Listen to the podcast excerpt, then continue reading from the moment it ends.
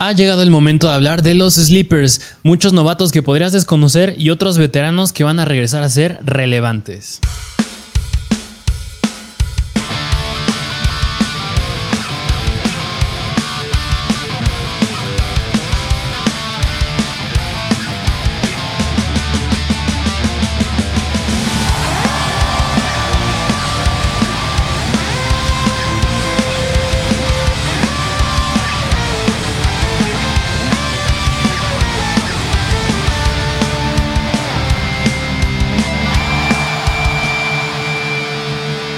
Bienvenidos a un nuevo episodio de Mr. Fantasy Football.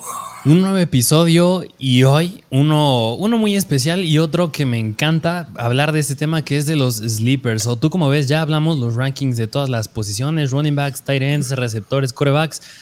Pero yo creo que los sleepers, más allá de agarrar jugadores del top 10, yo creo que son los que te hacen ganar tus ligas. ¿O tú cómo ves? Sí, justamente ya vamos a empezar a hacer los mock drafts, que es donde se pone interesante porque vas viendo la estrategia. Y siempre que llegamos a los últimos rounds, viene la estrategia interesante. Es donde siempre decimos, aquí se ve quién es bueno en fantasy, aquí se ve quién sí puede quedar campeón en su liga, porque es cuando empiezan ya a tomar relevancia los jugadores por su talento, por el equipo en el que están, por el esquema ofensivo, por si tienen un nuevo head coach, un nuevo coordinador, muchas variables que obviamente muchos no conocen y que se dejan guiar por el ADP. Entonces yo creo que es muy importante que les digamos qué significa ser un sleeper. Y básicamente un sleeper es un jugador que está considerado de las últimas rondas, no de la 10, de la 9, no, pero más de la mitad, y que tiene pronosticado quedar mucho mejor del donde lo están rankeando. Entonces, es por eso que le decimos que los sleepers son jugadores bien importantes porque muchos no los consideran y a menos que estés metido en cosas de fantasy, que sigas a Mr. Fantasy Football, pues no vas a saber. Sí, justamente. Y yo creo que también podremos decir que es aquellos a los que su ADP, este famosísimo cuando drafteas, que te los colocan rankeados, pues es de alguna manera injusto. Es decir, no, no es el, el valor real que proyectan estos jugadores. Y por decirlo, pues de la traducción que es, pues son jugadores que están dormidos, ¿no? Que pues no, no han despertado todavía para lo que, lo que prometen. Y justamente ya lo dijiste, ADP. Vamos a estar hablando mucho del ADP, que es el Average Draft Position, que es el promedio del lugar en donde se lo están llevando en las ligas. Entonces, escuchan ADP, es que, por ejemplo, quién es el número uno ADP en general, pues podría ser Jonathan Taylor, podría ser Christian McCaffrey, por ejemplo. ¿Quién es el AD, quién tiene el ADP número uno de wide receivers? Pues sería Justin Jefferson, Cooper Cup. Entonces, para que se den una eh, idea, eh, no porque sea un ADP de wide receiver 10, significa que se lo van a llevar en el lugar 10, sino que es ADP específico de wide receivers y en general puede ser un ADP 20, 21. Entonces, nada más para que estén ahí con la noción de eso y ya, hay que arrancar, ¿no? Sí, justamente. Y por último, yo creo que algo bien importante que decir es que nos basamos en formato BPR, en punto ah, por recepción. Nada más, yo creo que importante recordarlo, pero pues ahora sí vámonos de lleno, que sí tenemos bastantitos. Y siempre empezando con un orden, vámonos por los corebacks. ¿Y qué te parece por, empezando por este sleeper que es de Las Vegas Raiders y es el buen Derek Carr, que, digo, a mí en lo personal me gusta mucho Derek Carr. Yo creo que lo, lo tenemos, bueno, lo tenemos rankeado en nuestro top este 11 a 20 de corebacks pero yo creo que es un coreback que su ADP sí es injusto hacia él. Yo creo que sí puede acabar mejor de lo que está. Y por dos cosas que hemos analizado en episodios pasados, es decir, llega Davante Adams y llega Josh McDaniels. Y yo creo que más, más allá de que ya de que llegue Davante Adams y Josh McDaniels, pues también ya tiene a, Darren Waller y ya tiene a Hunter Renfro. Es decir, tiene un ataque aéreo sumamente sólido el buen Derek Carr. A mí se me hace un buen coreback, pero primero quiero escuchar a ver tú, tú cómo ves a grandes rasgos al buen Derek Carr. Exactamente, yo creo que Depende mucho, yo creo que justamente a Derek Carr se lo van a llevar los fanáticos de los Raiders. Eso es un hecho, porque su ADP está bastante alto. Está considerado el 15 en, de los corebacks nada más y en general el 116. O sea, se está yendo hasta el round que te gusta, 11, 12, los últimos. Y puede ser un buen coreback si lo usas en estrategia de quiero mi equipo completo y al final voy por un coreback que se me hace una gran estrategia. Debo decir que Derek Carr no es mi sleeper favorito. Hay uno que otro por ahí que me podría gustar más. Y podrían algunos también sobrevalorarlo por la llegada de Davante Adams. Me gustaría también escuchar este, qué consideras que puede lograr hacer lo mismo que Aaron Rodgers con Davante Adams. Y ahorita vamos a escuchar tu punto de vista. Y también ya dijimos un punto bien importante en el episodio que subimos apenas del ranking de Tyrants. Y es que llega un nuevo coordinador ofensivo a la ofensiva de Las Vegas Raiders. ¿Qué nos puedes decir de eso? Híjole, pues mira, es cosas, es, son datos que hemos hablado, como bien dijiste, en el ranking de Tyrants y en el de wide receivers. Yo creo que Josh, digo, Derek Carr no es Tom Brady, no es Aaron Rodgers, es decir, por la llegada de Josh McDaniels, pues es un coordinador ofensivo que pues había trabajado con Tom Brady y llegada de Davante Adams es un wide receiver que había trabajado con Aaron Rodgers, dos pues corebacks son del Salón de la Fama. Yo creo que Derek Carr no es un coreback de, su calibre, pero, pero es un coreback bastante capaz. Digo, lo hemos mencionado, bueno, yo lo he mencionado varias veces en episodios pasados que Derek Carr que Josh McDaniels en sus diversas temporadas en la NFL ha llegado a acabar varias veces dentro del top 10, si no mal recuerdo, top 12 en cuanto a intentos de pase. Y Derek Carr, pues la temporada pasada lanzó 626 veces el balón.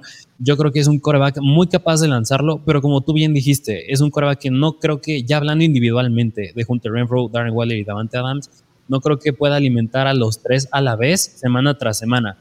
Más ya hablando de Derek Carr, pues tiene las armas para él poder ser un gran coreback y tiene todo el potencial para poder meter muchos touchdowns, meter muchas yardas, que si bien es un coreback que no corre mucho, a mí me gusta mucho porque es un perfil bastante similar, siento yo, a lo que veíamos el año pasado, por ejemplo, con Matthew Stafford. Un coreback que llega a un equipo bueno, ya tiene más armas y no va a ser este coreback que te va a dar puntos como Josh Allen o Lamar Jackson o, Justin Herbert, pero es un coreback que es bastante sólido. Yo creo que la mayoría de sus partidos pueden acabar entre unos 17 y 26 puntos fantasy, algo muy bueno. Y en lo personal, a mí me gusta mucho eso, tener un coreback así de este perfil, como Derek Carr, más que un coreback explosivo como Josh Allen. Sí, justamente, yo creo que ya lo dijiste, no. hablando justamente de las armas que va a tener, se me hace muy difícil que vaya a poder alimentar a los tres. Este, muy, muy complicados. Quieren saber qué opinamos específicamente de Darren Waller. Vayan a ver el episodio de Tyrants. Pero no podemos dejar pasar que lo que dijiste, en estadísticas, Derek Carr no ha sido malo. El año pasado, si no me equivoco, quedó en segundo lugar en yardas de los corebacks. O sea, tiene, tiene volumen. Mi compadre Derek Carr lanzó, bueno, tuvo 626 attempts para 4.804 yardas por aire. Eso no lo podemos dejar pasar. Y si recordamos a las Vegas Riders la temporada pasada, había un problema. Bueno, no había un problema. Simplemente que en zona roja no se hallaban mis compadres siempre era a través del corredor, siempre era a través de un Josh Jacobs, o, no, no, no había un rol definido de Derek Carr de, ah, zona roja seguramente va a buscar a alguien. Yo considero, que me faltó mencionar en el ranking de Terence, que Darren Waller puede tomar una, un escenario favorable, que yo esperaría, es que pueda tomar un rol como el de Adam Thielen, el de Adam Thielen del 2020, que era un el segundo más buscado de toda la NFL en zona roja junto a Mike Evans. Y yo creo que ese puede ser el rol de Darren Waller, ser uno de los Terrence más buscados en zona roja y justamente Derek Carr va a tener muchos números, va a aumentar su cantidad de puntos a través del touchdown en zona roja y eso me gusta, porque justamente Davante Adams le va a dar mucha movilidad al ataque aéreo y eso se me hace fenomenal y es donde vienen los puntos para Derek Carr. Sí, justamente por eso Derek Carr es un sleeper que puede acabar mejor de lo que proyecta, por eso nos gusta, pero bueno, sin más que decir de Derek Carr, yo creo que vámonos al siguiente coreback, al coreback número 2 que les traemos de sleepers y es el coreback de los San Francisco 49ers, el que ya hemos mencionado varias veces, hablando de Divo Samuel y George Kittle, pero es el bueno, el prácticamente el coreback novato de los 49ers y es el buen Trey Lance. Trey Lance. Este me gusta, me fascina, necesito hablar de él. Te, voy a arrebatar porque Trey Lance yo considero que es un, es un gran jugador en fantasy. Punto muy importante. Este, vamos a analizar, vamos, yo creo que con Trey Lance sirve mucho para que, para que vengan conmigo en, y se suban a este tren de ser positivos con Trey Lance en proyectar. Vamos a proyectar lo que podría hacer en esa temporada dependiendo de lo que hizo la temporada pasada. Porque la temporada pasada tuvo dos starts. En, promedio, este, por juego, eh, promedió 15, 15 pases completos de 26 y tuvo 220 yardas aéreas y un touchdown. Eso es en promedio por juego de los dos. Es decir, tuvo 440 yardas aéreas en, cada, eh, en total y tuvo dos touchdowns aéreos. Por tierra promedió 12 acarreos por juego y 60 yardas terrestres, igual por juego. En promedio en fantasy nos dio 21 puntos por juego. Todo esto en su temporada de novato. En perspectiva, Jimmy G tuvo 20 pases de touchdown en 15 juegos. Este dato quédenselo muy bien en la cabeza. Entonces vamos a proyectar lo que podría ser en un escenario conservador este Trey Lance en esta temporada 2022. Yo considero que podría llegar a unas, ¿qué te gusta? Unas 200 yardas aéreas eh, por juego. Recordemos que Jimmy G en la temporada pasada tuvo 254 yardas por juego y jugó solamente 15 juegos. Entonces yo creo que 200 yardas puede ser algo muy alcanzable, considerando que tienes un George Kittle, que tienes un Brandon Ayuk, que tienes un Divo Samuel que acaba de renovar contrato, que hay que hablar de Divo Samuel en algún momento. En la temporada completa, yo considero que un buen número de touchdowns que puede llegar a tener son 20. Entonces ya estamos hablando de que tenga un touchdown aéreo por juego que no se me hace nada descabellado también yo considero que va a tener acarreos, en promedio unos 8 acarreos por juego, que tampoco no es nada despreciable, considerando que tuvo 12 acarreos por juego en sus dos starts en la, temporada pasada. Y en total en la temporada que nos pueda llegar a dar 750 yardas corriendo, que tampoco se me hace descabellado, porque Lamar Jackson tuvo 750, 767 yardas la temporada pasada en solo 12 juegos, y Jalen Hurts, que podríamos comprarlo por ahí, tuvo 780 yardas terrestres en 15 juegos. Entonces, Trey Lance, en las 18 semanas que hay del NFL, se me hace que estos números son alcanzables y son conservadores en cierto punto. Y considerando que pueda llegar a anotar una que otra vez ahí por tierra un touchdown, ¿sabes cuántos puntos sería el piso de Trey Lance? ¿Cuántos? 24 puntos fantasy. Nada mal.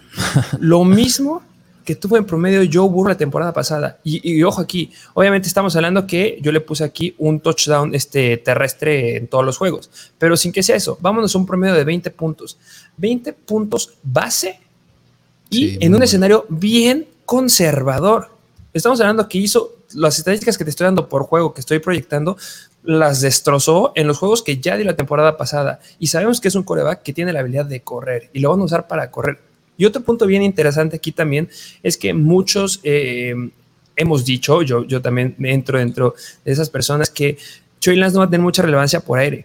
Pero esto es bien importante porque está Kay Shanahan. Kay Shanahan, eh, históricamente, sus corebacks siempre han estado dentro de los mejores porcentajes, han tenido, han tenido, han estado dentro del top 10 en porcentaje de pases completos en todos los corebacks que ha tenido. ¿Por qué? Porque sabe justamente cómo crear jugadas para dar el balón a sus playmakers. Es decir, si tiene un coreback que es un deep thrower, sabe que tiene que hacer jugadas para alguien que sea rápido y que le pueda dar el balón lejos. Si es un coreback que va a ser más de pases rápidos, que siento que es el estilo que va a tener Trey Lance, pues vamos a generar jugadas para que gire en torno a él.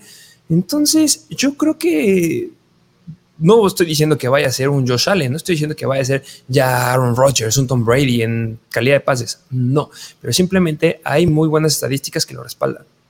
Sí, o sea, como bien dices, Cal Shanahan explota las fortalezas de sus jugadores y además lo que hace muy atractivo Trey Lance, pues ese, ese upside que tiene por tierra, es un coreback que corre y en fantasy nos encantan los corebacks que corren, ahí tienes a Josh Allen, tienes a Lamar Jackson, tienes a Jalen Hurts que a ver, yo, ¿tú crees que Trey Lance podría ser el Jalen Hurts de la temporada pasada? ¿O incluso mejor o peor?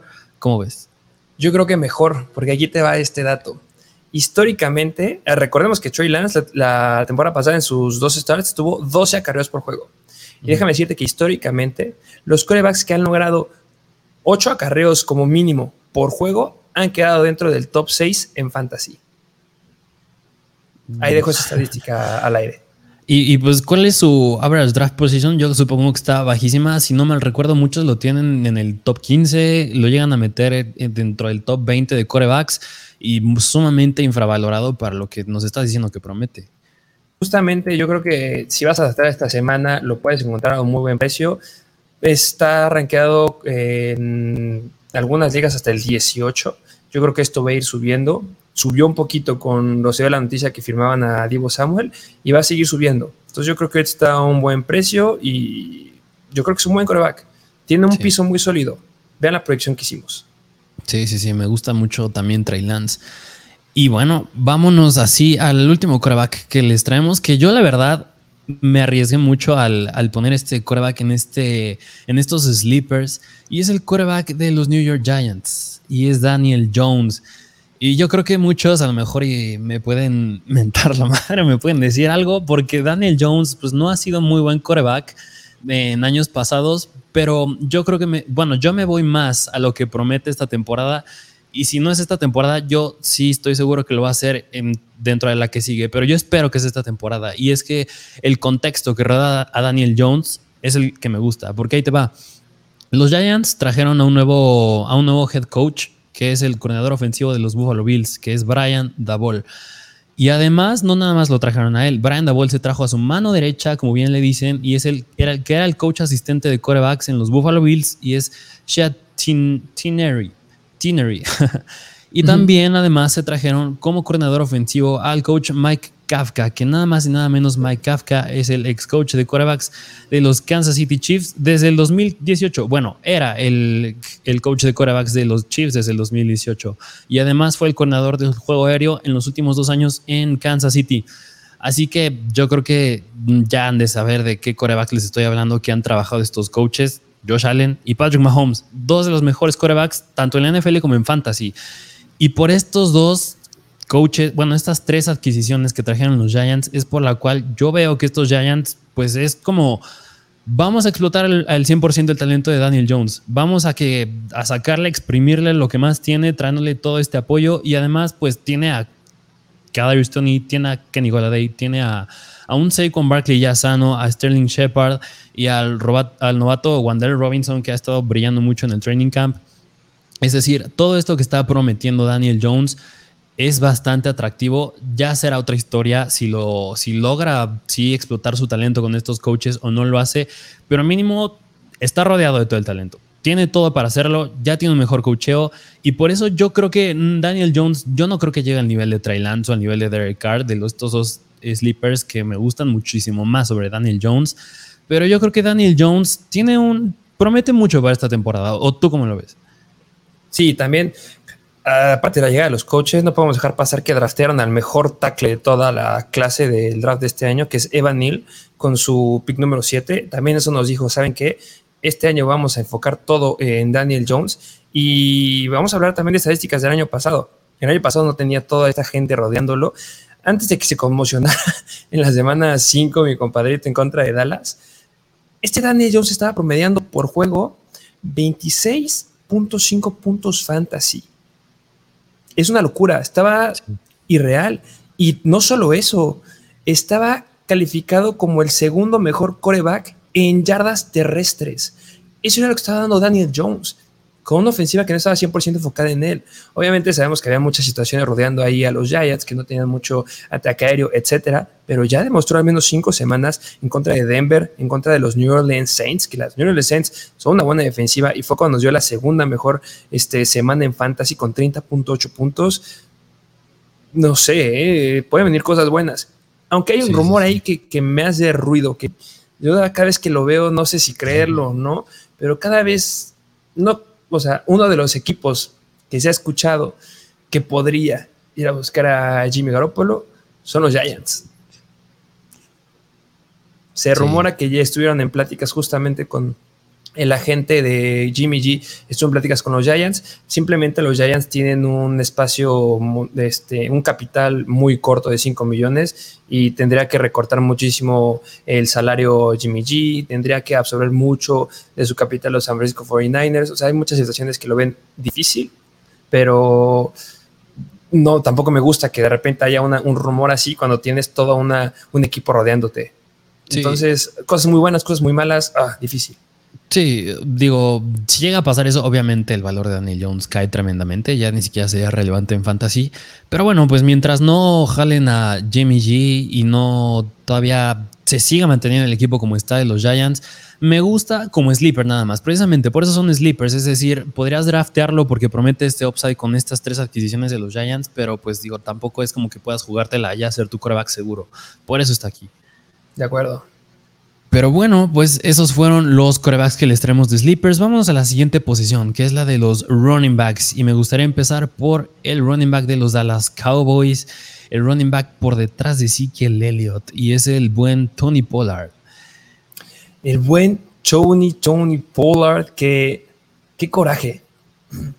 Yo creo que estás de acuerdo conmigo. Se me hace no voy a decir el mejor running back de la NFL, pero sí se me hace un running back con gran talento y que nada más no están viendo lo que tiene ahí por un dueño, Jerry Jones, terco, que quiere que todo el volumen sea para Zeke Elliott, cuando sabemos que Zeke Elliott ya va en decadencia. Lo siento para los fans de los Dallas Cowboys, pero Zeke Elliott va para abajo. No entiendo la situación, o sea, es la mejor temporada en el escenario que tiene el buen Tony Pollard, porque es un gran running back viene de darnos un récord personal en intentos por tierra. 130 intentos por tierra. Es un gran número. Y también tiene mucha relevancia por aire que tampoco lo podemos dejar pasar. Temporada pasada tuvo 46 targets, que también es muy, muy bueno. 2021, 719 yardas. Solamente pudo tener eh, dos touchdowns, pero por yardas aéreas fueron también 337 yardas. O sea, en conjunto yardas aéreas y yardas terrestres, llegó a las mil yardas el buen Tony Pollard. Tiene mucho talento, nada más que no lo quieren ver los, los, Dallas Cowboys. Dentro de los running backs, que es una estadística, dentro de los running backs que tuvieron al menos 100 acarreos, fue el cuarto en yardas después del contacto, detrás de Rashad Penny, detrás de Nick Chubb y detrás de Jonathan Taylor es muy bueno. Y también hay una estadística que le dan, o sea, de los, de los running backs hay una estadística que, hay muchas estadísticas, pero justamente una califica el porcentaje de, posibilidad que te genere yardas positivas en comparación a yardas negativas. Tony Pollard es el mejor. En el 90% de los acarreos te va a dar yardas positivas. Eso es irreal. El que le sigue creo que está como en 85%. Y creo que era Ramondre Stevenson. O sea, cuando le daban la bola a Tony Pollard era porque iban a avanzar. Y eso nos gusta en fantasy. Sí, justamente. Y mira, hablando un poco más de esos números que estás diciendo de Tony Pollard, pues fue, como bien ya sabemos, un running back bien eficiente, es decir, acabó como el mejor en consistencia. Y en cuanto a, ya hablando de un ranking de la temporada pasada, al final de la temporada 2021, acabó con el número 28 en puntos fantasy. Y aún así fue el 36 en oportunidades y el 47 en oportunidades por partido.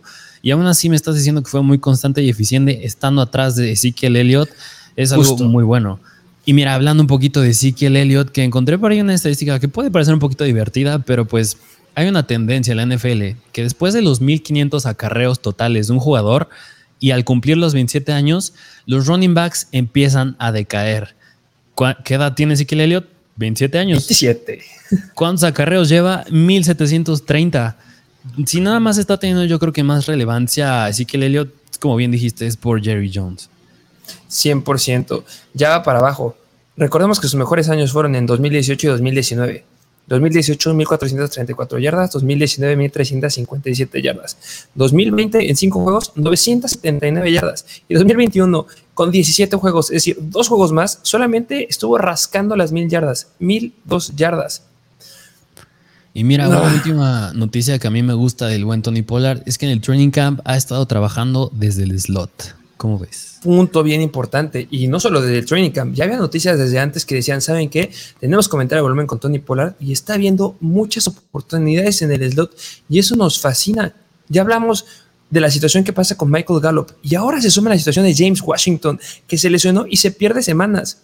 Ya no hay nadie más. Vamos a hablar justamente del siguiente wide receiver que estaría ahí, pero el que se ve más beneficiado, uno es Dalton Schultz, que ya hablamos de él en el ranking de Tyrants, y el otro es Tony Pollard. Y estando desde el slot, que va a ser un gran running back que tiene buenas manos, que es confiable y ya estuvo jugando con Dak Prescott.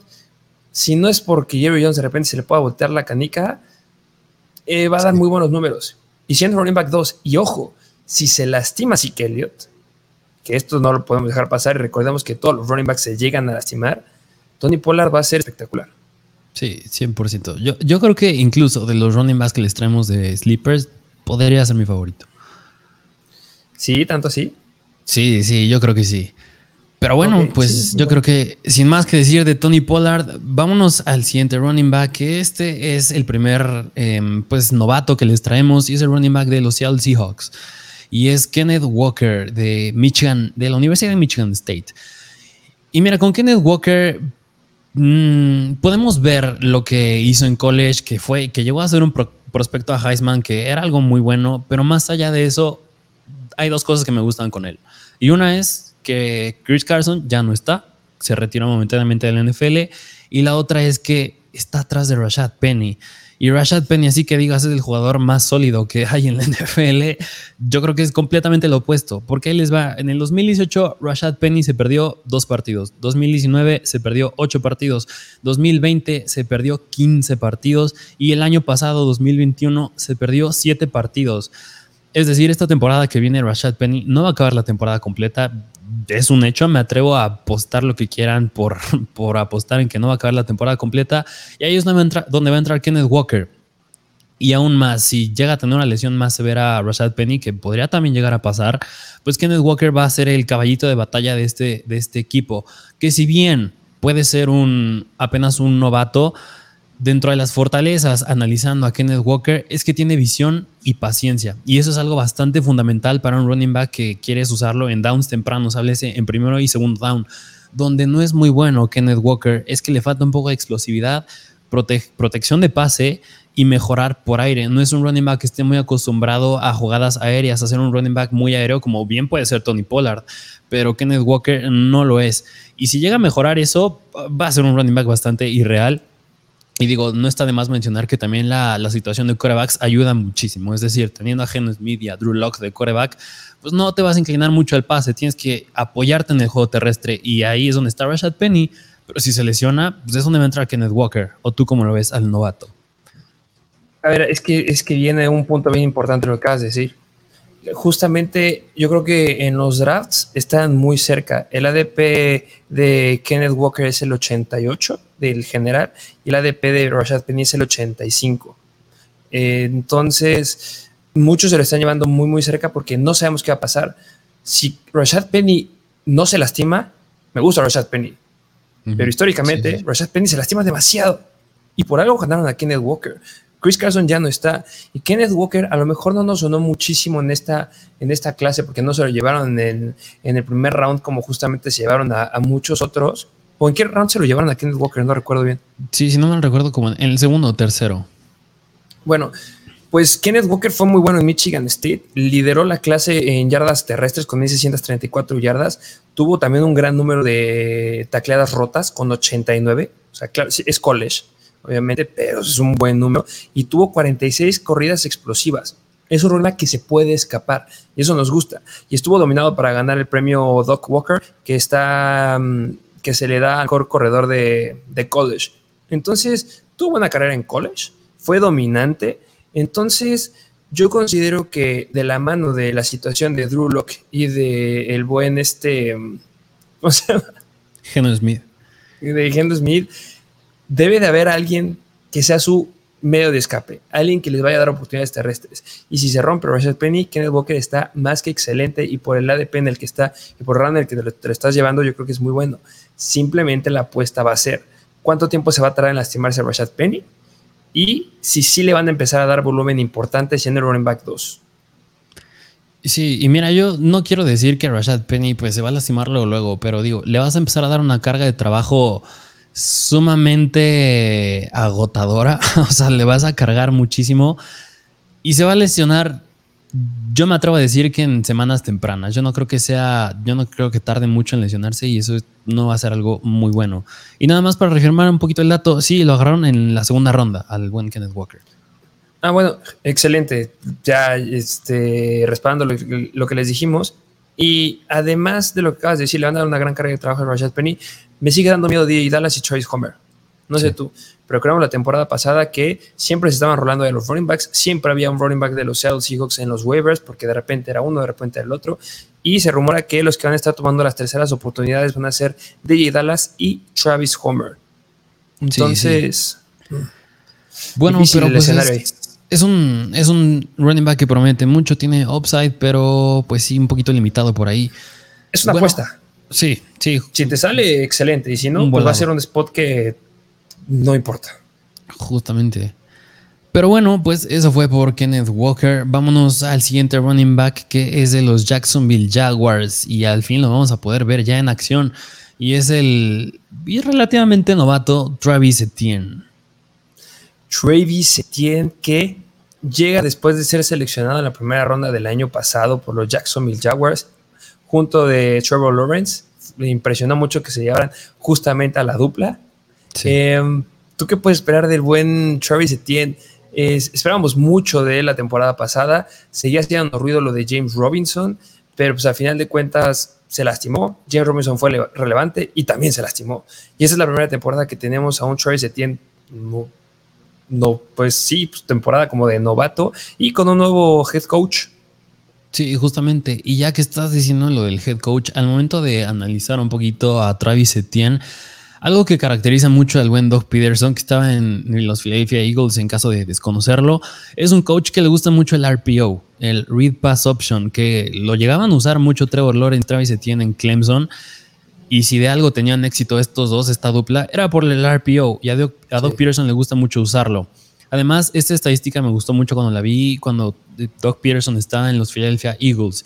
Y es que Miles Sanders, cuando estaba en su año de novato, y ya le empezaron a dar más carga de running back titular, está en posición para tener 83 targets en, en un plazo de 8 partidos. Y pon tú que hubiera atrapado todos esos pases en esos partidos, eran 10 puntos fantasy en ligas PPR como mínimo. Y yo creo más las yardas. Más las yardas, justamente. Es un piso bastante sólido de 10 puntos. Y además, y además, Travis Etienne, además de ser un buen running back, es un running back que se caracteriza que es muy bueno por aire es muy bueno por aire. Es decir, ahí les va. Como otras dos estadísticas que me gustaron mucho el buen Travis Etienne como prospecto el año pasado era que fue el primero en yardas después del contacto por acarreo en el 2019 y fue el sexto en el 2020. Es decir, es muy bueno después del contacto tanto como running back, por aire se caracterizaba mucho, ahí tenía esa buena conexión con Trevor Lawrence, ayuda más que llega con él, que está en el mismo equipo, y me gusta mucho Travis Etienne. Es un sleeper porque yo creo que está esa incertidumbre de que no lo hemos visto en su primer año ya como titular y sigue estando James Robinson, pero independientemente de que esté James Robinson ahí, lo único que me haría ruido a mí es que es novato, pero siento que es un detalle mínimo con Travis Etienne.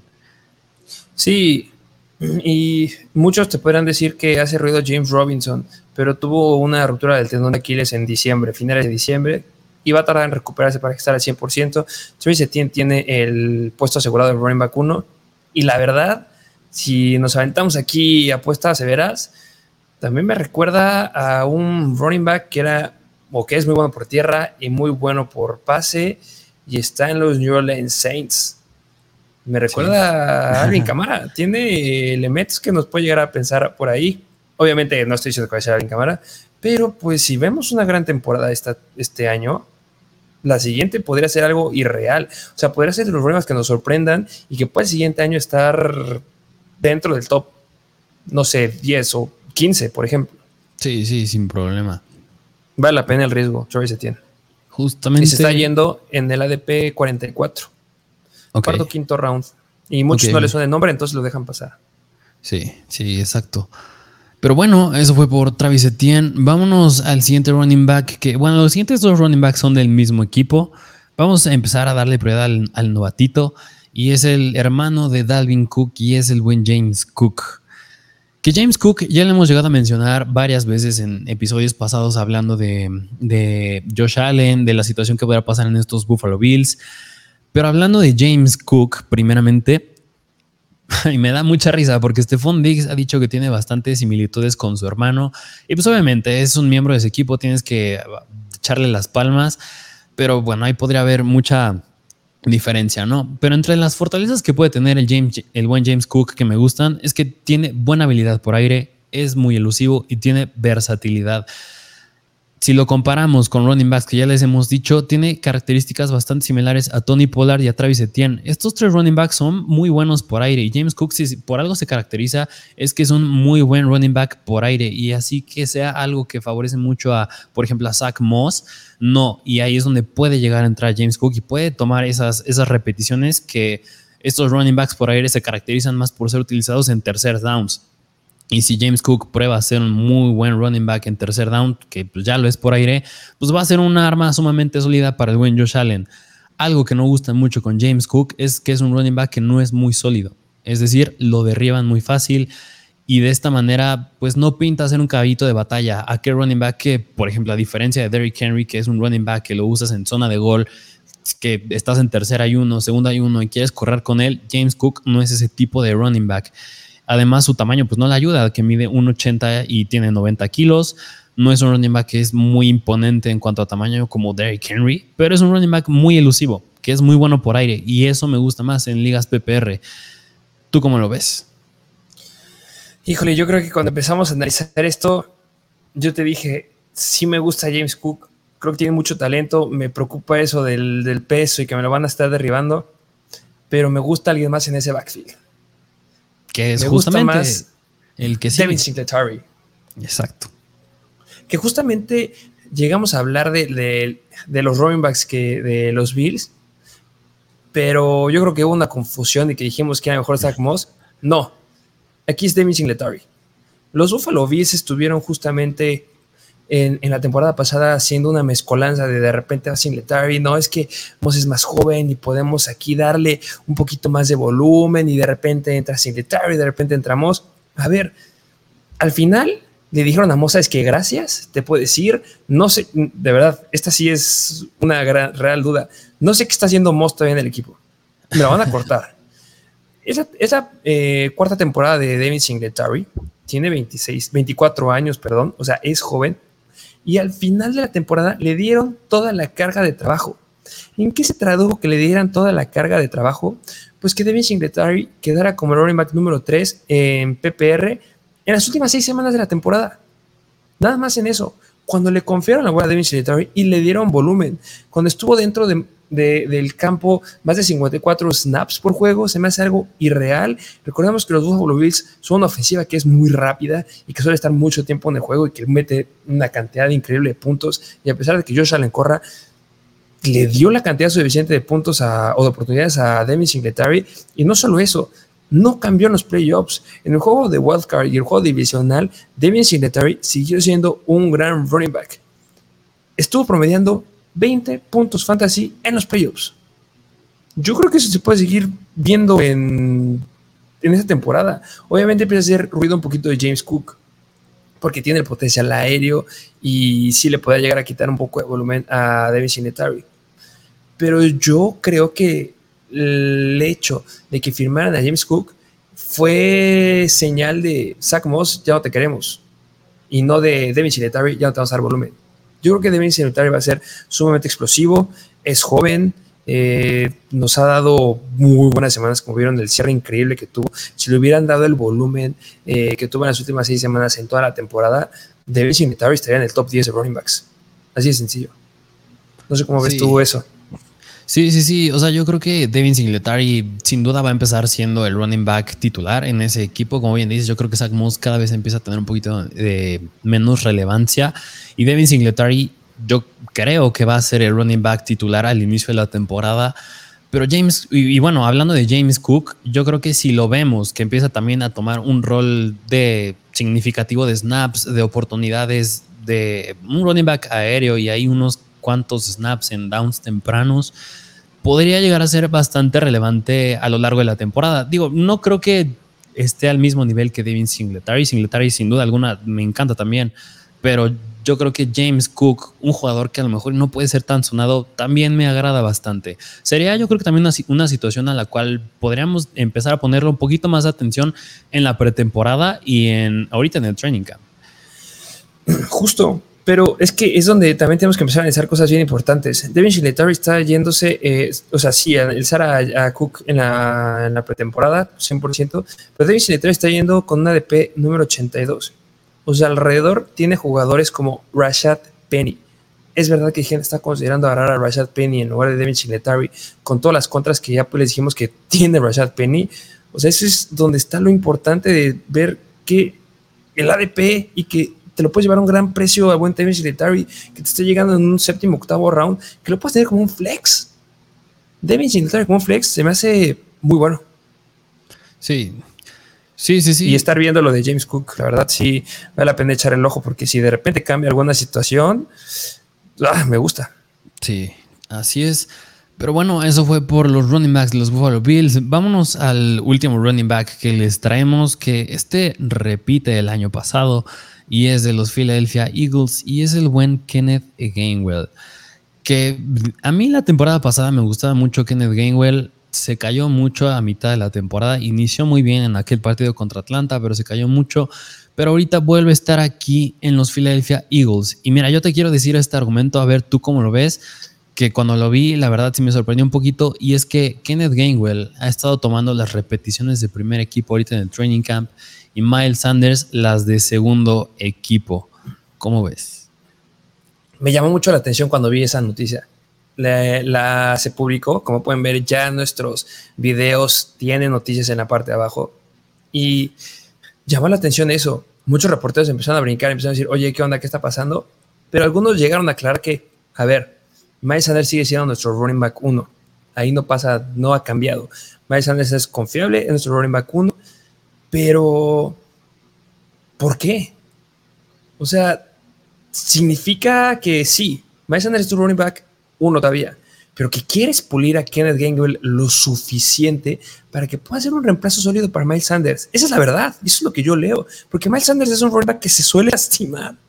Sí, Kenneth Gainwell es un gran running back. Entonces, yo como lo interpreto es, no es como un Kenneth Gainwell va a ser un running back 1, no. Simplemente le están dando mucho volumen, como si fuera running back 1 ahorita entrenando en el training camp, para que pueda solventar lo suficiente la carga de trabajo que puedan tener los Philadelphia Eagles cuando no esté Miles Sanders, que eso fue lo que necesitaron de forma impresionante la temporada pasada. También cambia un poco porque ya no va a ser la, ofensiva 100% cargada la carrera, porque ya llega AJ Brown y ya va a empezar a correr un poquito más Jalen Hurts. Pero Kennedy Gainwell va a tener mucha relevancia y interesante. Vale la pena seguirlo. Sí, justamente porque como bien ya le hemos dicho cuando hablamos, por ejemplo, de Dallas Goddard o de Jalen Hurts en nuestros rankings, los Eagles fueron la temporada pasada el quinto mayor equipo en lanzarle a los running backs. Y me estás diciendo ahorita que ya llega AJ Brown, que Jalen Hurts prácticamente ya entra a su segundo año apenas en la NFL el ataque aéreo va a aumentar sí o sí. Y nada más un poquito recordando a lo que Nick Sirianni, el head coach de los Eagles, dijo la temporada pasada, es que estaban comparando el uso que le estaban dando en el training camp del año pasado de Kenneth Gainwell al que se le daba a Nyahim Hines en el 2019. Y Nyahim Hines en el 2000, bueno, en temporadas anteriores al, 2000, al 2019, tenía un promedio de 57 recepciones por temporada. Es decir, yo creo que si esto no lo vimos muy reflejado la temporada pasada, podríamos verlo ya esta temporada. ¿Por qué? Porque ya vemos un Jalen Hurts ya, ya formalizado, ya como coreback titular y unos Eagles, una ofensa de los Eagles que van a inclinarse más al ataque aéreo ya más formalizados. Yo creo que si eso no lo vimos la temporada pasada, sí podremos verlo ya esta temporada con Kenneth Gainwell, que algo bien chistoso que si te has dado cuenta es que casi todos los running backs que hemos mencionado de sleepers es porque tienen una gran habilidad por aire a excepción de Kenneth Gainwell. Digo, de Kenneth Walker, perdón. Sí, justamente porque estamos analizando ligas PPR y eso nos gusta. Si me dijeras en una liga que sea estándar Kenneth Gainwell, ahora no me llama mucho la atención. No tiene mucha relevancia por ahí. Igual este Cook tampoco me gusta mucho. Pero podría ser, o sea, Kenneth Gainwell no va a ser un running back que vas a estar peleando a la mitad del draft. No, tiene una DP de 138. Va a ser de los running backs que van a quedar hasta libres. Vale la pena tenerlos ahí por si de repente llega a explotar. Y lo mismo si llega a pasar con Miles Sanders. Justamente. Pero bueno, pues eso fue por los running backs que les traemos. Vámonos a la siguiente posición, que es la de los wide receivers. Empezando con otro miembro de los Jacksonville Jaguars, y es el wide receiver de los Jaguars precisamente, y es el buen Christian Kirk. Es de los sleepers que más me gustan. Ok. Sin lugar a dudas. No sé qué está pasando con la gente. No entiendo qué está sucediendo. Christian Kirk justamente es la clara definición de lo que va a ser un sleeper en esta temporada. Un jugador que está siendo infravalorado, que el ADP lo tiene muy, muy alto y que no hay manera, de verdad, no hay manera que no lo mejore. De verdad, esa podría ser mi apuesta esta temporada. Christian Kirk va a mejorar muchísimo más de lo que están pronosticando todos. De verdad, es un gran wide receiver con el escenario que se le presenta, que este es como los asteriscos, los, los paréntesis que le pongo ahí. Número uno, los Jaguars pagaron una cantidad estúpida de dinero para tener a Christian Kirk. Yo creo que es de los contratos que más nos sorprendieron. Cuatro años por 84 millones de dólares para Christian Kirk. Sí. O sea, lo que me dice ahí es que necesitamos un wide receiver uno ya. DJ Shark no está poniendo con la carga. Mervyn Jones tampoco. Cuando se rompieron los dos, no podía tampoco la visca. Necesitamos a alguien que sea dominante. y optaron por alguien que era un wide receiver 2, wide receiver 3 de los Cardinals. Vamos a ponernos en perspectiva. Entonces, los Jaguars lo jalan con una cantidad estúpida de dinero para que sea su wide receiver 1. Ese wide receiver 1 no está en duda. Trevor Lawrence fue o quedó dentro del top 7 en intentos por pase en el 2021. Ojo ahí. Y era Les encantó lanzar y fue su año de novato, lo cual se me hace un gran dato. En 2021 le dieron 220 targets a Mervyn Jones y a Laviska Chenault en promedio. Es una cantidad estúpida de volumen para los wide receivers. Entonces, vamos a hacer lo mismo que hicimos con Trey Lance. Vamos a poner en perspectiva. Estamos hablando que Christian Kirk, que no se me hace nada descabellado, puede llegar a tener cerca de unos 140 targets a final de la temporada se me hace muy real después de que Trevor Lawrence pudo terminar en el número 7 en la, 2021 y los 220 targets del 2021 que tuvieron Mary Jones y la Vizca Chenault. Eso le está dando a Christian Kirk un promedio de 7 a 9 targets por juego. Déjame decirte que el volumen de 7 a 9 targets es el volumen que tuvieron los wide receivers que quedaron dentro del top 15 el año pasado. Los wide receivers que estuvieron en el top 15 tenían de 7 a 9 targets por juego. Y tú me estás diciendo que a Christian Kirk lo vas a clavar como el wide receiver número 45.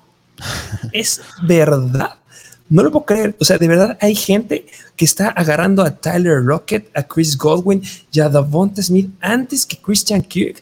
Cuando con que solo tenga 7 targets por juego, se va a colocar con 140 targets en total al final de la temporada y podría quedar dentro del top de los 15 mejores wide receivers del año. Y otro punto que viene a favor, los Jacksonville Jaguars tienen uno de los calendarios más fáciles de este año. Sin lugar a dudas, Trevor Lawrence va a volver a estar dentro del top 10 en intentos de pase. Esto viene respaldando el punto que les acabo de dar.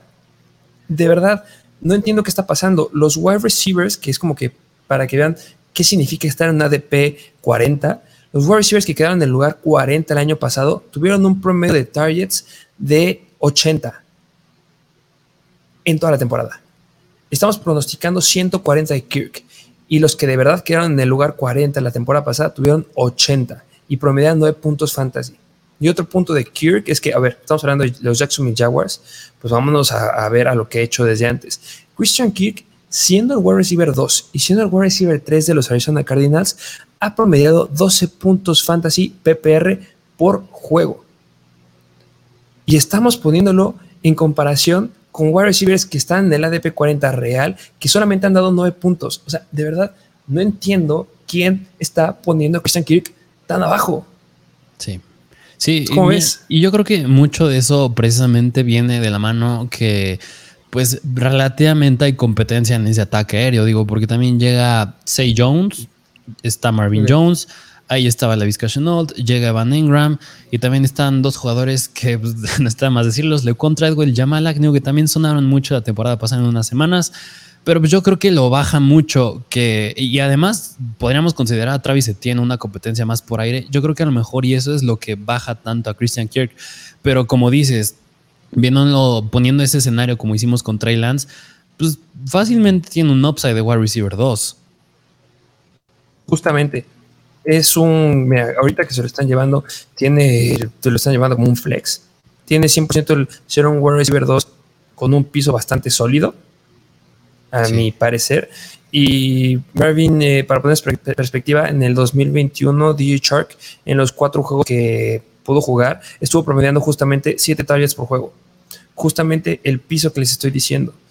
Y viene el punto bien importante, le pagaron una cantidad estúpida de dinero. O sea, no me importa que hayas jalado a 70 wide receivers en el draft. No le pagas 84 millones a un jugador si no es para que sea tu wide receiver uno. De verdad, Christian Kirk, no, no es, no, o sea, dejando fuera el talento que puede crear separación, sí, es bueno, es un velocista. Pero fuera de eso tiene el mejor escenario de los sleepers. A mi punto de vista. Y, mira, un dato que me gustó ver de, ya hablando de Doug Peterson, el head coach, es que en sus cinco años en los Philadelphia Eagles, en esos cinco años, en todos los años, acabó en el top 10 de jugadas ofensivas por partido. Y bien sabemos en fantasy, más jugadas ofensivas, más potencial de fantasy. De verdad, Christian Kirk va a quedar dentro del top ya muy jalado de los pelos, top 20. Pero yo pronostico un top 15 o más por el volumen. Sí, sí, sí. Pero bueno, eso fue por Christian Kirk. Vámonos al siguiente wide receiver, que es el wide receiver de los New York Giants, otro jugador de los New York Giants, y es Kadarius Tony. Que Kadarius Tony Va, yo creo que va muy de la mano este argumento que también tiene Christian Kirk, es que está en un equipo donde hay muchos wide receivers, donde hay mucha competencia en el ataque aéreo, es decir, está Kenny Golladay, está Sterling Shepard, llega Wandalia Robinson, está Darius Slayton, y ahí yo creo que también puede llegar a tomar este mm, pase con Barkley. Pero independientemente de eso, Kadarius Tony es un, a mí se me hace un gran jugador. De estos, todos los jugadores que les acabo de decir, es el más rápido entre todos estos miembros del equipo. Corrió 4.39 segundos en las 40 yardas, algo muy bueno. Y también algo que lo favorece mucho es que Sterling Shepard viene regresando de una lesión del tendón de Aquiles. Es decir, puede que no esté medio al 100 Kenny Goladay tampoco encontraba una buena química con Daniel Jones y la temporada pasada se llegó a perder diversos partidos. Me acuerdo que él era el, boom de los Giants la temporada pasada, pero no lo logró ser. Y también ya hablando de Daniel Jones, pues ya hablamos de él. Ya vimos quiénes llegan a favorecer el, talento de Daniel Jones. Y también eso va de la mano con que cada Tony esté aquí. Es decir, si Daniel Jones logra esa mejora, de los que se van a venir beneficiados son los wide receivers. Y entre ellos yo creo que el que más se puede beneficiar Podría llegar a ser Kenny Goladay, pero seguido de Kenny Goladay, yo no dudo que sea Kadarius Tony. ¿O tú cómo lo ves? Sí, que impresionó la temporada pasada.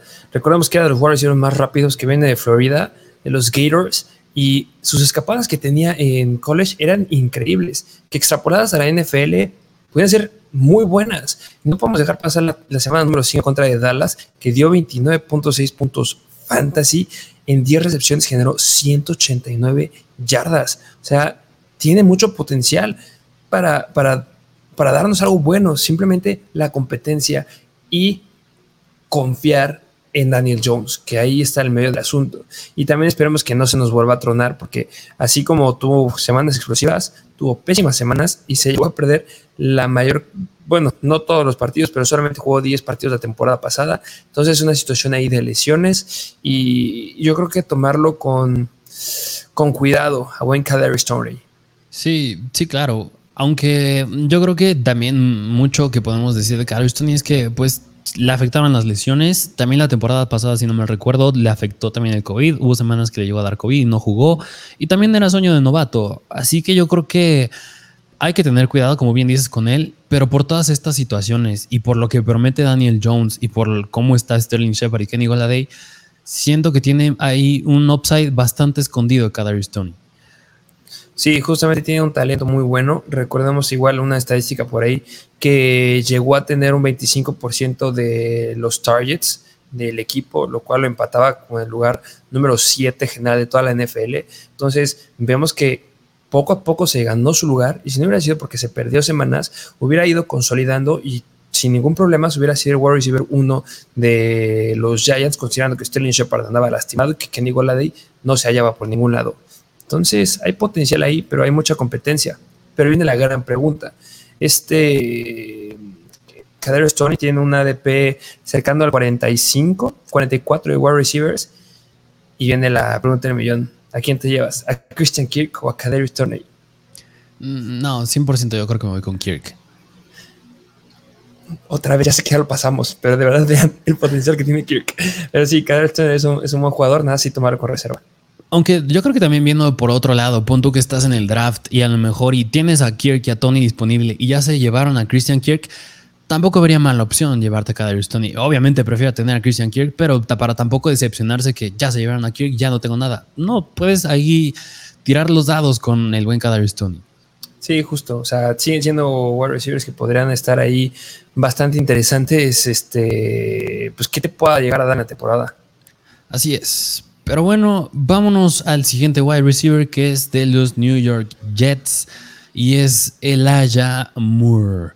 Híjole, que Elijah Moore, a ver, yo tengo un argumento de primera mano con él que yo creo que es como le llaman en inglés, es o un boom o es o un bust. ¿Tú cómo ves?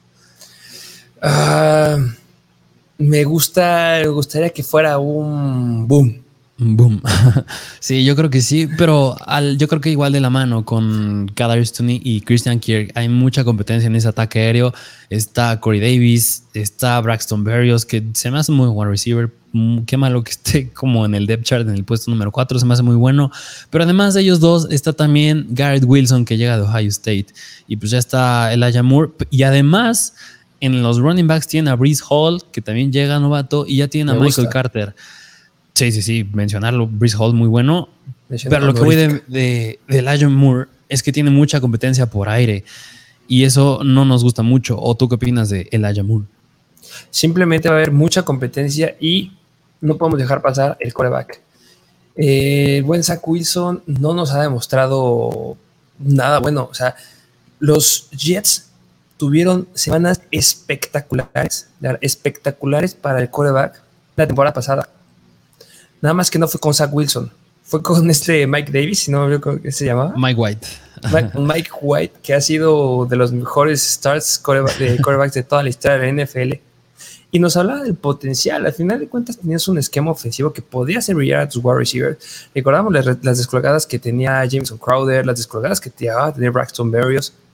Y también regresando un poquito a Zach tuvo unas semanas, tuvo buenas semanas este, en, en Fantasy que de la mano de Elijah Moore, que nos llegaba a poner justamente los jugadores que tenías que comprar eh, baratos, porque en la semana 9, semana 11 y semana 13 tuvo más de 20 puntos fantasy. Y en la semana 11 en contra de Miami, que era una defensiva media tabla en contra de los wide receivers, o sea, no era ni wow, pero tampoco era mala, de 29.6 puntos fantasy. O sea, estamos hablando de algo que puede ser muy, muy bueno. Y al final de cuentas lo jalaste por algo, Elijah Moore, y ya es un wide receiver 2. Y ya no está Jameson Crowder, que es como que lo que se me hace, a pesar de que haya mucha competencia, que se me hace muy relevante ahí. Entonces, Elijah Moore puede ser muy bueno. Ya lo que es importante también mencionarlo que esa estadística también tendrá relevancia en otro jugador que mencionaremos ahorita, son las yardas áreas por juego. Es decir, la cantidad de yardas que recorre el balón en el aire, desde la yarda de scrimmage hasta que la agarra el receptor. El Moore estaba promediando o promedio 80.5 yardas por juego. Eso te dice que es un wide receiver que lo están buscando lejos.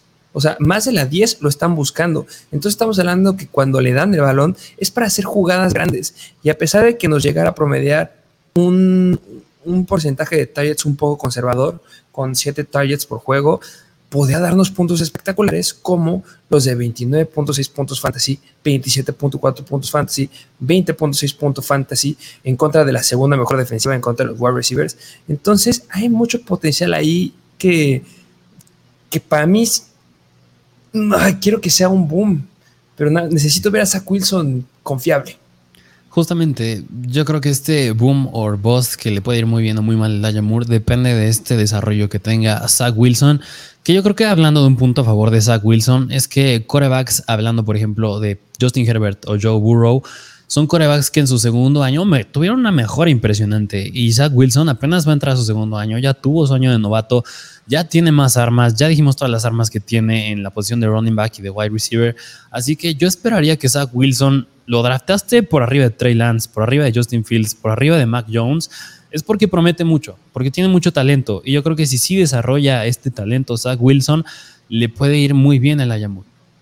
Justamente, este, Zach Wilson es, pues, seguirá siendo para mí el mejor, mi quarterback favorito de esa clase, sobre los que hay, sobre los que hemos hablado, porque se me hace que tiene un talento irreal pero pues todavía no lo hemos visto y justamente tú lo dijiste, esperemos que esta ya pueda ser la temporada explosiva del buen Zach Wilson y nos puedan volver a dar justamente otra semana como la semana 13 en contra de Filadelfia, en la que Zach Wilson dio 25 puntos fantasy y el buen Elijah Moore nos dio 20 puntos fantasy. Qué mejor que ver eso por la otra temporada. Sí, y, además yo creo que ya enfatizando un poquito, por ejemplo, sus competencias por aire de Elijah que puede ser Garrett Wilson o Brice Hall, hablando de Garrett Wilson, pues es apenas sueño de novato. Yo creo que sí puede tener semanas buenas, llegar a tener semanas buenas, pero pues le ayuda que apenas es sueño de novato. Le va a llevar un poquito de tiempo desarrollarse y ahí de eso se puede beneficiar el Diamond. Justamente, ahora está pues, pronosticado que puede ser Warriors 2. es muy. Tenemos que verlos en, en acción. Justamente. Pero bueno, eso fue por el Ayamur. Vámonos al siguiente wide receiver, que es de los Dallas Cowboys y es otro novato y es Jalen Tolbert. Que Jalen Tolbert ya lo hemos mencionado una que otra vez también en episodios pasados. Y Jalen Torbett es relevante por todo lo que está pasando en, en Dallas últimamente. Una, yo creo que empezando que a Mary Cooper ya no está. Y otra, una reciente noticia, que es que James Washington pues se va a perder de 6 a 10 semanas y ahí yo creo que podría estar compitiendo por los targets de un, del tercer puesto. A lo mejor ahí está, no sé, peleándose con Tony Pollard después de Dalton Schultz y después de CeeDee Lamb. ¿O tú cómo ves al buen Jalen Tolbert? Yo creo que aquí no lo draftaría todavía. Ok. Si voy a draftear en esta semana, no creo que sería una opción Tolbert porque muchos están pensando que, ah, no va a estar Gallup, se acaba de lastimar James Washington, justamente por receiver 2 va a ser Tolbert y me da miedo porque justamente hay muchos wide receiver todavía están disponibles. Está Odell Beckham, está Deshaun Jackson, está Cole Beasley, está Will Fuller. O sea, hay muchos wide receivers que podrían todavía llegar a los Dallas Cowboys a tomar un lugar. Y si llega alguien que tenga más experiencia, van a desplazar a Tolbert. Entonces, yo creo que la ADP que tenía, como lo están considerando antes de la elección de James Washington, es muy buena. Si no llegan a jalar a nadie, la verdad a mí se me haría raro, extraño, porque siguen, están acostumbrados a tener una gran cantidad de wide receivers y saben cómo darles de comer ahí en los Dallas Cowboys. Pero, pues si lo ves en, al final del fantasy, nadie lo agarró. Y si resulta que no van a jalar a ningún otro wide receiver, pues podría estar bastante bien la jugada. Sí, sí, yo creo que Jalen Tolbert es muy atractivo porque algo por lo que se caracteriza dentro de sus fortalezas que tiene es que es un wide receiver de, como le llaman en inglés, de deep threat, es decir, de largo alcance y además tiene una gran habilidad para hacer grandes atapadas, pero dentro de sus debilidades es que no es un wide receiver muy físico. Es decir, si le pones un corner que es más físico, no tiene ahí gran habilidad Jaden Tolbert, ahí puede llegar a fracasar un poquito y es donde yo creo que a lo mejor te podría llegar a traer un wide receiver que sea más hábil para estas situaciones. Y es que justo ahí está el punto importante. ¿Quién es o quién era considerado el deep threat de los Dallas Cowboys la temporada pasada? Michael Gallup. Y Michael Gallup sí va a regresar. Entonces, ¿cómo vas a combinar estos dos siendo un wide receiver 3, eh, Tolbert y un wide receiver 2, Gallup, que Gallup obviamente va a tener mucho mayor volumen?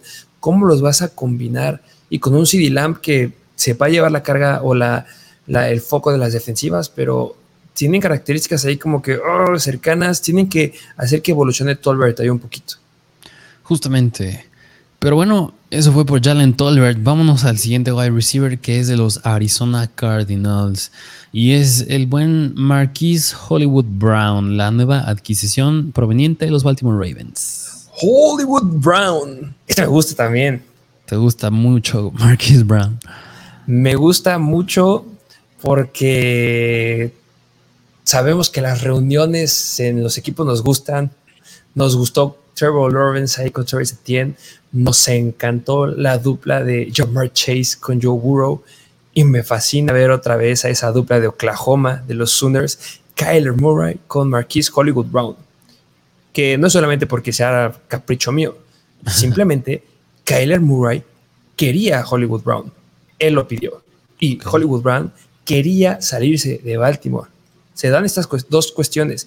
Y, y también se da una situación similar que con lo que mencioné con Christian Kirk pagaron una gran cantidad de, valor a cambio de Marquis Hollywood Brown. No fue monetaria. Dieron un pick de primer round. No es algo que se suelte tan sencillo. Entonces, cumplieron el capricho de Kyler Murray, se cumplió el capricho de Marquis Brown, están juntos y dieron un pick de primer round. Eso te habla del potencial que puede llegar a tener ahí este Marquis Hollywood Brown.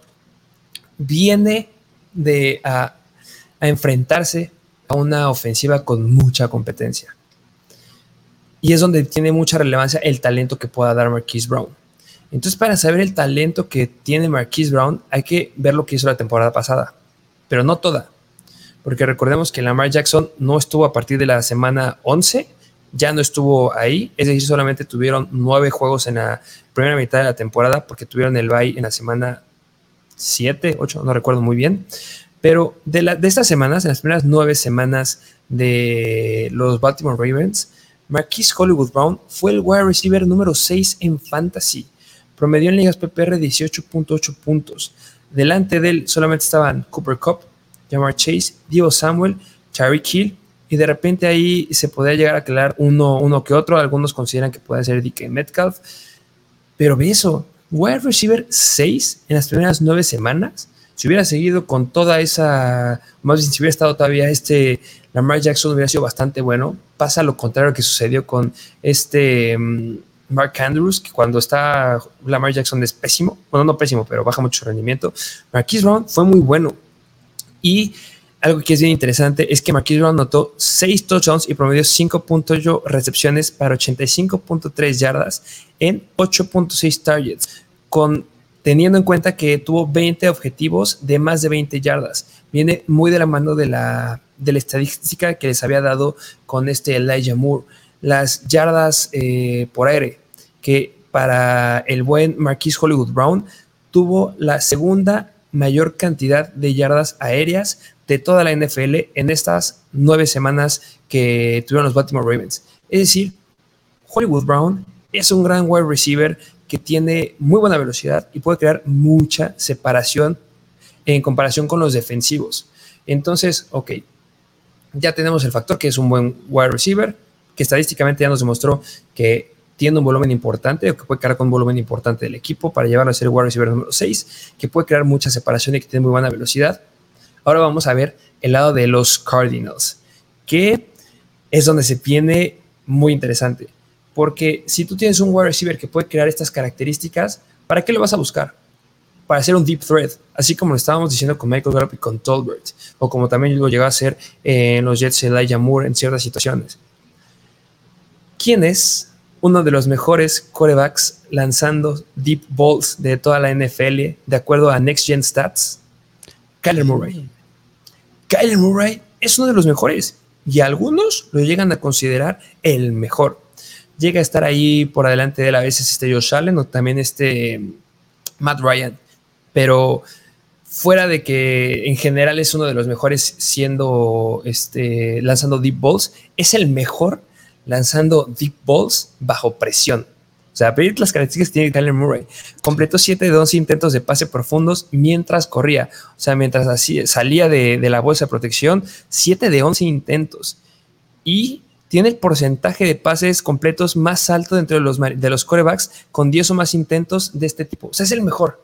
Bajo presión y saliendo de la bolsa, es el mejor lanzando deep balls.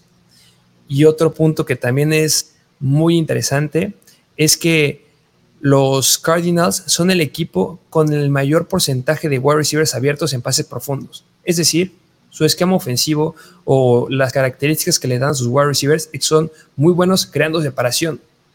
¿Qué es lo que tiene Marquis Hollywood Brown? Es un wide receiver que ya crea mucha separación, que es un velocista y está llegando con uno de los mejores quarterbacks, o si no el mejor quarterback, lanzando deep balls. ¿Qué te digo? O sea, se vienen cosas muy buenas para Marquis Hollywood Brown, considerando que DeAndre Hopkins no va a estar al menos las primeras seis semanas. Y hablemos un poquito de Christian Kirk, porque Christian Kirk fue el wide receiver 12 durante las últimas cuatro semanas en las que no estuvo jugando DeAndre Hopkins en los Cardinals. Entonces, ve, tenemos un piso de poder ser un wide receiver 12 y tenemos un wide receiver que tiene un mayor talento para separarse y un Kyler Murray que le va a gustar lanzar deep balls mejor escenario no hay. Sí, sí, yo creo que a lo mejor y, lo que podría llegar a preocupar un poquito, que es un mismo argumento que hemos mencionado una y otra vez a lo largo del episodio, es que en los Cardinals, pues también llega un equipo donde puede haber relativamente mucha competencia. Es decir, tenemos a Zach tenemos a AJ Green, tenemos a Rondale Moore, a James Conner y llega de los Kansas City Chiefs Darrell Williams en la posición de running back. Es decir, podría llegar a tener mucha repartición de los targets el buen Marquise Brown. Yo, yo dudo que a lo mejor y pueda replicar lo que hizo en las primeras nueve semanas en Baltimore, pero sin duda alguna podría hacer, al menos en el tiempo que no esté dando Hopkins, podría hacer lo que estaba haciendo Christian Kirk, que es por lo que se caracterizaba también Christian Kirk, que era un deep threat y Marquise Brown también lo es. Sí, a final de cuentas puede ser una estrategia. Agarra a Marquise Brown, algunos se lo están llevando un poco alto, la verdad. Este, pero si lo encuentras a un buen precio, que es a través o por ahí del quinto o sexto round, que se me hace muy, muy bueno, pues agárralo, que dé buenos puntos y después haces un trade, ya que no se va a acercar la llegada de Andrew Hopkins. Que aunque llegue Andrew Hopkins, yo creo que va a seguir dando buenos números de un flex, pero pues es donde se pone interesante con los trades. Justamente. Pero bueno, eso fue por Marquise Brown. Vámonos al siguiente wide receiver que es de Los Ángeles Rams. y es la nueva adquisición también de los Rams y es Allen Robinson que Allen Robinson dudamos mucho, yo creo que si ponerlo aquí en sleepers porque es un running back, digo un running, es un wide receiver que por lo regular se menciona en el ranking, en el top 10 de, wide receivers, pero ahorita toca, en el nuestro, justamente en el nuestro porque es un wide receiver que si me preguntas, yo creo que sí tiene mucho potencial a quedar más arriba del ADP que tiene ahorita. Porque ahí te van unos pocos argumentos que a mí me gustan con Allen Robinson. Y es que una, llega a uno de los mejores equipos en el ataque aéreo. Dos, prácticamente llega con el mejor coreback que ha tenido en toda su carrera. Es decir, había estado con Andy Dalton, Mitch Trubisky, Justin Fields, Nick Foles y Matthew Stafford. Es un coreback muy diferente a todos los que les acabo de mencionar. Otra bien importante es que ya no es Allen Robinson el wide receiver principal del equipo en el que está. Ahora es Cooper Cup, ahora está a la par con Cooper Cup y en los Chicago Bears, pues él era el principal. Le llegaba ahí competir un poquito Darnell Mooney últimamente, pero pues él era el principal. Ahorita no lo es. Los ojos, todo el mundo sabe que están sobre Cooper Cup. Y además, pues en sus años en los Chicago Bears había terminado como un wide receiver 1. Es decir, llega un equipo bien fuerte, con un muy buen coreback, ya no es el punto focal de su ofensa y ya nos ha demostrado que tiene el potencial de ser un wide receiver 1 en tu, en tu alineación. Ahí te va un poquito de sus números. En temporadas consecutivas en los Chicago Bears, terminó con al menos 151 targets y 1557 yardas. O sea, son números de un wide receiver elite. Yo, yo no creo que esos números los replique aquí en Los Ángeles Rams pero que disminuyan un tantito esos números, que Cooper Cup se los lleve, pero te siga dando buenos números el buen Allen Robinson, es algo muy bueno. Yo creo que algo que podría llegar a ser un poco de ruido, que, bueno, esta noticia que salió últimamente, que puede tener su lado bueno como malo, es que Van Jefferson ya no se sabe si va a estar listo para la semana 1, tuvo una lesión en la rodilla. Y eh, Sean, McVay está diciendo que podrían traer nuevamente a Odell Beckham. ¿Quién sabe? Por mientras va a ser Allen Robinson. Pero yo creo que aunque traigan Odell Beckham, pues Odell Beckham viene regresando igual de una lesión del ligamento cruzado anterior que sufrió en el Super Bowl. Así que Allen Robinson por un muy buen rato va a ser también un punto focal de, esa ofensa y un bonito target para Matthew Stafford. ¿O tú cómo ves? A ver, sí, estoy de acuerdo contigo. Si no jalan a nadie, Allen Robinson se va muy, muy arriba por la lesión de Van Jefferson. Pero algo que está bien interesante es que Van Jefferson la temporada pasada, a pesar de ser el wide receiver 3, promedió 5 targets por juego, que se hace algo muy, muy bueno. Y nos dio semanas de 21 puntos fantasy en contra de Arizona, semana de 18 puntos en contra de Green Bay, semana de 16 puntos en contra de Jacksonville, semana de 15 puntos en contra de Arizona en ligas PPR, semana de 16 puntos en contra de Chicago. O sea, siendo el wide receiver en Los Ángeles Rams, tienes mucho potencial a dar muy buenos números. Y el talento de Allen Robinson se me hace muchísimo mejor que el que tiene Van Jefferson. Y aunque llegara a haber otro wide receiver que lleguen a jalar del Beckham, Matthew Stafford, siento que si es un coreback que le puede dar de comer a tres wide receivers. No sé tú, a lo mejor no van a llegar a ser wide receivers que metan 25 puntos por partido, pero que Allen Robinson esté promediando unos 18, 19 puntos, se me hace muy bueno. Sí, sí, sí, sí. Y bueno, pues yo creo que no está de más decir que pues has tenido buenas actuaciones en training camp. Así que Allen Robinson es un wide receiver que si bien no puede ser considerado tanto sleeper, yo creo que sí tiene mucho potencial de acabar mejor de lo que lo rankean. De acuerdo. Pero bueno, eso fue por Allen Robinson. Vámonos al siguiente wide receiver que es otro jugador de los Buffalo Bills y es el buen Gabriel Davis. Me encanta Gabriel Davis. es que todos los que digo me encantan. Van a decir. pues que los sleepers son, son favoritos. Sí, Gabriel Davis tiene un gran escenario. Me gusta lo que se puede venir para Gabriel Davis. Se me hace un wide receiver que por fin le van a dar las oportunidades que necesitaba. ¿Por qué? Pues porque ya no está Emmanuel Sanders, porque ya no está Cole Beasley. Simplemente las noticias, como se los he dicho en muchos eh, repetidos eh, episodios que hemos tenido, siempre están hablando bien de buen este Davis. Tú, a ver, ¿tú, ¿tú crees que Gabriel Davis se puede quedar con los targets que dejaron Emmanuel Sanders y Cole Beasley ahí solos en los Bills? Híjole, yo creo que No creo que todos, no creo que tome lo de los dos jugadores, pero sí va a tomar parte de ellos. Bueno, ya lo hablamos un poquito en el ranking de targets, un poquito de Dawson Knox, que también podría llegar a tomar unos cuantos targets, pero yo creo que seguido de Stephon Diggs, Gabriel Davis sí va a ser el que va a tomar los targets. Y yo creo que muchos lo elevan un poquito porque en la temporada pasada, si no me recuerdo, en la temporada regular tuvo un partido que llegó como a 26 puntos, pero yo creo que el juego en el que se hizo famoso y en el que todos nos encantó Gabriel Davis fue en el juego de playoffs contra los Kansas City Chiefs, que si no mal recuerdo hizo como unos más de 50 puntos, hizo una grosería de puntos. 52 puntos. No, no, o sea, es una grosería Gabriel Davis y se me hace un muy buen wide receiver. Muchos no, yo veía que no les gustaba arranquearlo tan alto o que no prometían, no les gustaría agarrar lo que eso era más considerado un bust, por ejemplo, porque precisamente eso, no había demostrado mucho en el pasado actuaciones de ser un wide receiver 2 después de, o sea, tomar el puesto de un wide receiver secundario después del titular y que no nos haya demostrado mucho que es bastante constante o que es sólido. Por eso muchos no lo rankean tan alto, pero personalmente se me hace un wide receiver que vale la pena echar el volado y que tiene bastante upside.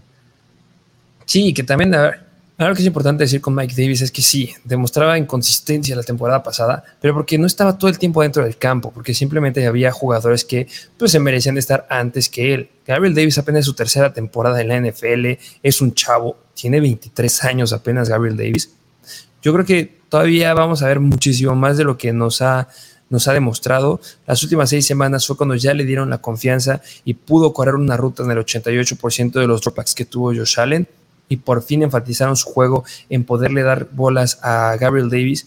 Y también recordemos que fueron también las semanas en las que le dieron mucha carga a Devin Singletary. O sea, los Buffalo Bills son una ofensiva que va a estar mucho tiempo adentro del campo y que no importa que le den volumen al corredor, al Tyrant, al wide receiver 1, hay lo suficiente todavía para el wide receiver número 2 y ya es Gabriel Davis de forma definitiva. Nos llegó a dar semanas no solamente en la semana de divisional de 52 puntos, en la semana 15 en contra de Carolina nos dio 25 puntos fantasy, nos estuvo anotando, o sea, en las últimas seis semanas nos estuvo anotando casi un touchdown por juego, tuvo en promedio unos nueve targets, o sea, en esas últimas semanas que ya le enfocaron un poquito más hacia él, o sea, sí puede, sí puede tener una carga de volumen, sí puede irle muy, muy bien. Tiene un escenario ideal en la mejor ofensiva de la NFL en esa temporada, aunque nos duela a muchos, pero lo son los Buffalo Bills y me encanta Gabriel Davis. Y justamente me encanta todavía más que pasa lo que tú estás diciendo, que muchos lo están aventando muy, muy abajo, que están pensando que hay mucha competencia y que es, no es nada constante. Eso a mí me favorece porque yo en mis, en mis drafts lo estoy encontrando hasta el round número 5, 6. O sea, hay gente que lo está agarrando cerca de Elijah Moore. La verdad me gusta un poco más Gabriel Davis que Elijah Moore, porque ya sabemos que Gabriel Davis tiene un coreback sólido. El mejor coreback de la NFL lo tiene Gabriel Davis. Hay gente que está drafteando antes que, no sé por qué lo hacen. Chris Godwin, a Darnell Mooney, antes que a Gabriel Davis. ¿Es real? Ese tipo de cosas son cosas que todavía no puedo creer y no puedo entender y por el valor que tiene y por el potencial tan alto que tiene y por el por el gap tan, o sea, sí hay una posibilidad que no le vaya bien, pero se me hace mínima. O sea, yo creo que los riesgos que tiene Gabriel Davis son mucho menores y está muy abajo porque, pues no sé, todavía no convence a la gente. A mí me tiene más que convencido. Y también, aparte de mí, tiene súper convencido a Ken Dorsey. Dijo, tiene una gran mentalidad y nunca había tenido un receptor tan inteligente como él alrededor de la ofensiva. ¿Qué más quieres? Sí, tiene mucho upside Gabriel Davis a comparación de los jugadores que dijiste como Darnell Mooney, Chris Godwin, Elijah Moore. Dentro de esos tres en específico, yo creo que Gabriel Davis tiene más upside que estos jugadores. Sí. Pero bueno, pues eso fue por Gabriel Davis. Vámonos al último wide receiver que Igual dudamos si meterlo en los sleepers o no, y es de los New Orleans Saints, y es Michael Thomas, que Michael Thomas pues, es un jugador que mucha gente yo creo que le intriga, que no sabe qué hacer con él, yo creo que no sabe si draftearlo o no. Yo en lo personal, yo creo que sí lo agarraría, pero tú, ¿tú lo agarrarías? Depende. Yo creo que es de los jugadores en donde pesa mucho el nombre. Recordemos que siempre va a ir alguien así y por excelencia siempre va a ser, por ejemplo, Derek Henry que la gente lo agarraba mucho antes de lo que debía, Que no estoy diciendo que sea malo, simplemente lo agarraban antes. Patrick Mahomes, que lo agarraban mucho antes de lo que se deberían llevar. Y el nombre de Michael Thomas, las últimas dos temporadas, ha sido un nombre que se llevan mucho antes de lo que deberían. Y bueno, contando sus lesiones. Y hay muchos, o vemos muchos que, bueno, yo no, pero tengo muchos compañeros que juegan en las ligas fantasy donde yo estoy, que ganaron a Michael Thomas y lo odian. Y cuando tú odias a un jugador porque simplemente te dio nada en la temporada pasada, no lo quieres volver a agarrar. Y entonces cae un poco. Y eso te puede favorecer a ti si es que lo llegas a agarrar en el lugar indicado. Entonces, Michael Thomas me gusta, pero si hay alguien que esté hypeándolo en mi liga, que se lo vaya a agarrar en el tercer, cuarto round, que sea una tontería, pues que te vaya bien. Yo no voy a ah, pagar ese, eso para wide receivers que tienen mucho potencial en esos rounds. Sí, o sea, yo creo que si lo agarran en el tercer cuarto round, ahí sí ya no vale la pena. Pero en rounds, por ejemplo, creo que, si no me recuerdo, su ADP está relativamente bajo. Y también, por eso yo creo que es muy importante no tener resentimientos cuando juegas fantasía con los jugadores, porque pues pasan estas cosas. Por no querer agarrar a un jugador, le va bien y no quita agarrar por resentimiento. Y también yo creo que algo que duda, que hace dudar mucho de Michael Thomas son dos cosas. Una, yo creo que los jugadores que llegan a su alrededor es que llega Chris Olavi y llega Jarvis Landry. Dos jugadores bastante buenos, bastante sólidos. Olavi apenas es su año de novato, pero pues es un wide receiver que promete mucho. Ahorita hablaremos un poquito de él. Y Jarvis Landry pues es un wide receiver ya conocido, ya veterano, que también es muy bueno.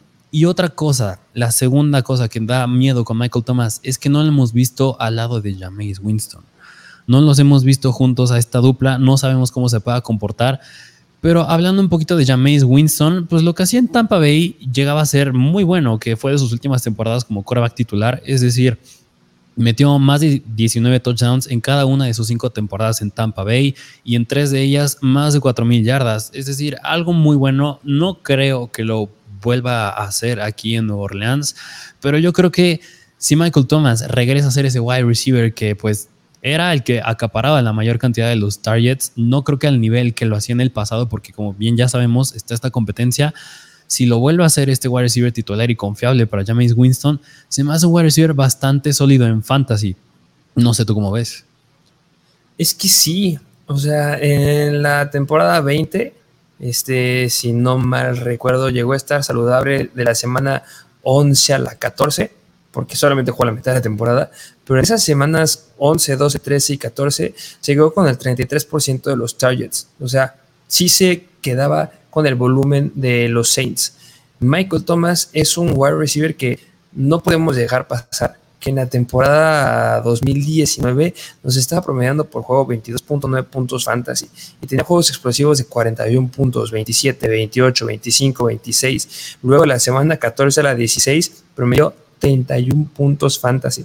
es un wide receiver que tiene mucho talento. Y cuando digo mucho talento es mucho talento. Y ya decepcionó dos semanas, dos temporadas.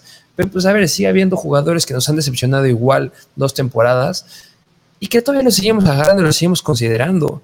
O sea, no puedo creer que la discusión con el buen Michael Thomas justamente esté con jugadores como Devon Smith, Clyde Barceler, Adam Thielen, Rashad Bateman.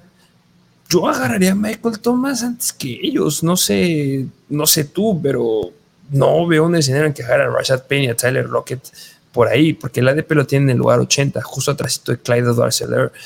Ah. Sí, no, o sea, justamente, o sea, yo creo que a pesar de que está Jarvis Landry, Chris Olavi y también yo, Alvin Camara, que pues puede ser considerado un receptor más en ese equipo, no creo que le quiten los targets a Michael Thomas porque es el wide receiver titular, es el arma principal de ese equipo. Y nada más un poquito para referenciar un poquito los targets de Michael Thomas, hablando de Chris Olave, ahí te va esta estadística. Olave fue, fue drafteado, fue elegido dentro de los primeros 15 picks. Y desde el 2014, los receptores drafteados dentro del top 15 han llegado a promediar un 19% del target share del equipo. Es decir, no es muy bueno para Michael Thomas, pero pues sí es bueno para Chris Olave. Pero estamos hablando de Michael Thomas y ahí no puede ser muy bueno. Y otro punto bien importante es que todavía eh, Alvin Camara tiene un juicio por, este, no sé si es por agresiones o no sé por qué, es un juicio ahí pendiente que se ha desplazado hasta octubre.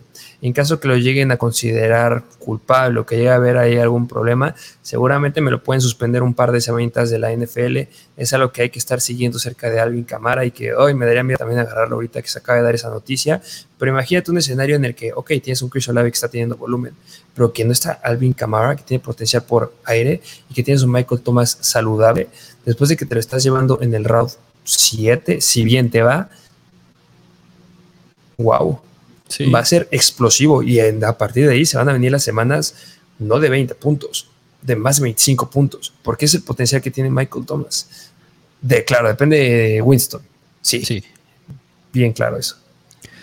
Pues sí, pero bueno, pues ya por fin, esos fueron todos nuestros sleepers que les traemos. Yo creo que un episodio bastante largo, pero yo creo que vale la pena porque son jugadores que yo creo que llegan a intrigar mucho y que unos vale la pena que los tengas en tu equipo porque te pueden hacer ganar. Así es, pues ya los tienen, vayan a buscar al que quieran. Yo ya les dije mis favoritos, tú dijiste tus favoritos. Pues, ¿qué más quieren? Este, nos van dando mensajes, quieren que hagamos un mock draft.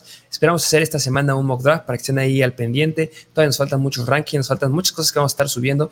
Recuerden estar suscritos, estarnos siguiendo en Instagram y se vienen cosas buenas para esta temporada. Todavía estamos a tiempo para que vayan agarrando toda esta información y que vayan programando sus drafts justamente en este mes, que es cuando se empiezan a hacer los drafts. Y pues si quieren algún otro episodio que sea de estrategias o lo que ustedes quieran, pónganlo en los comentarios, denle me gusta, compártanlo. Si nos escuchan Spotify, Apple Podcasts, Amazon Music, muchas gracias por estarnos siguiendo por ahí.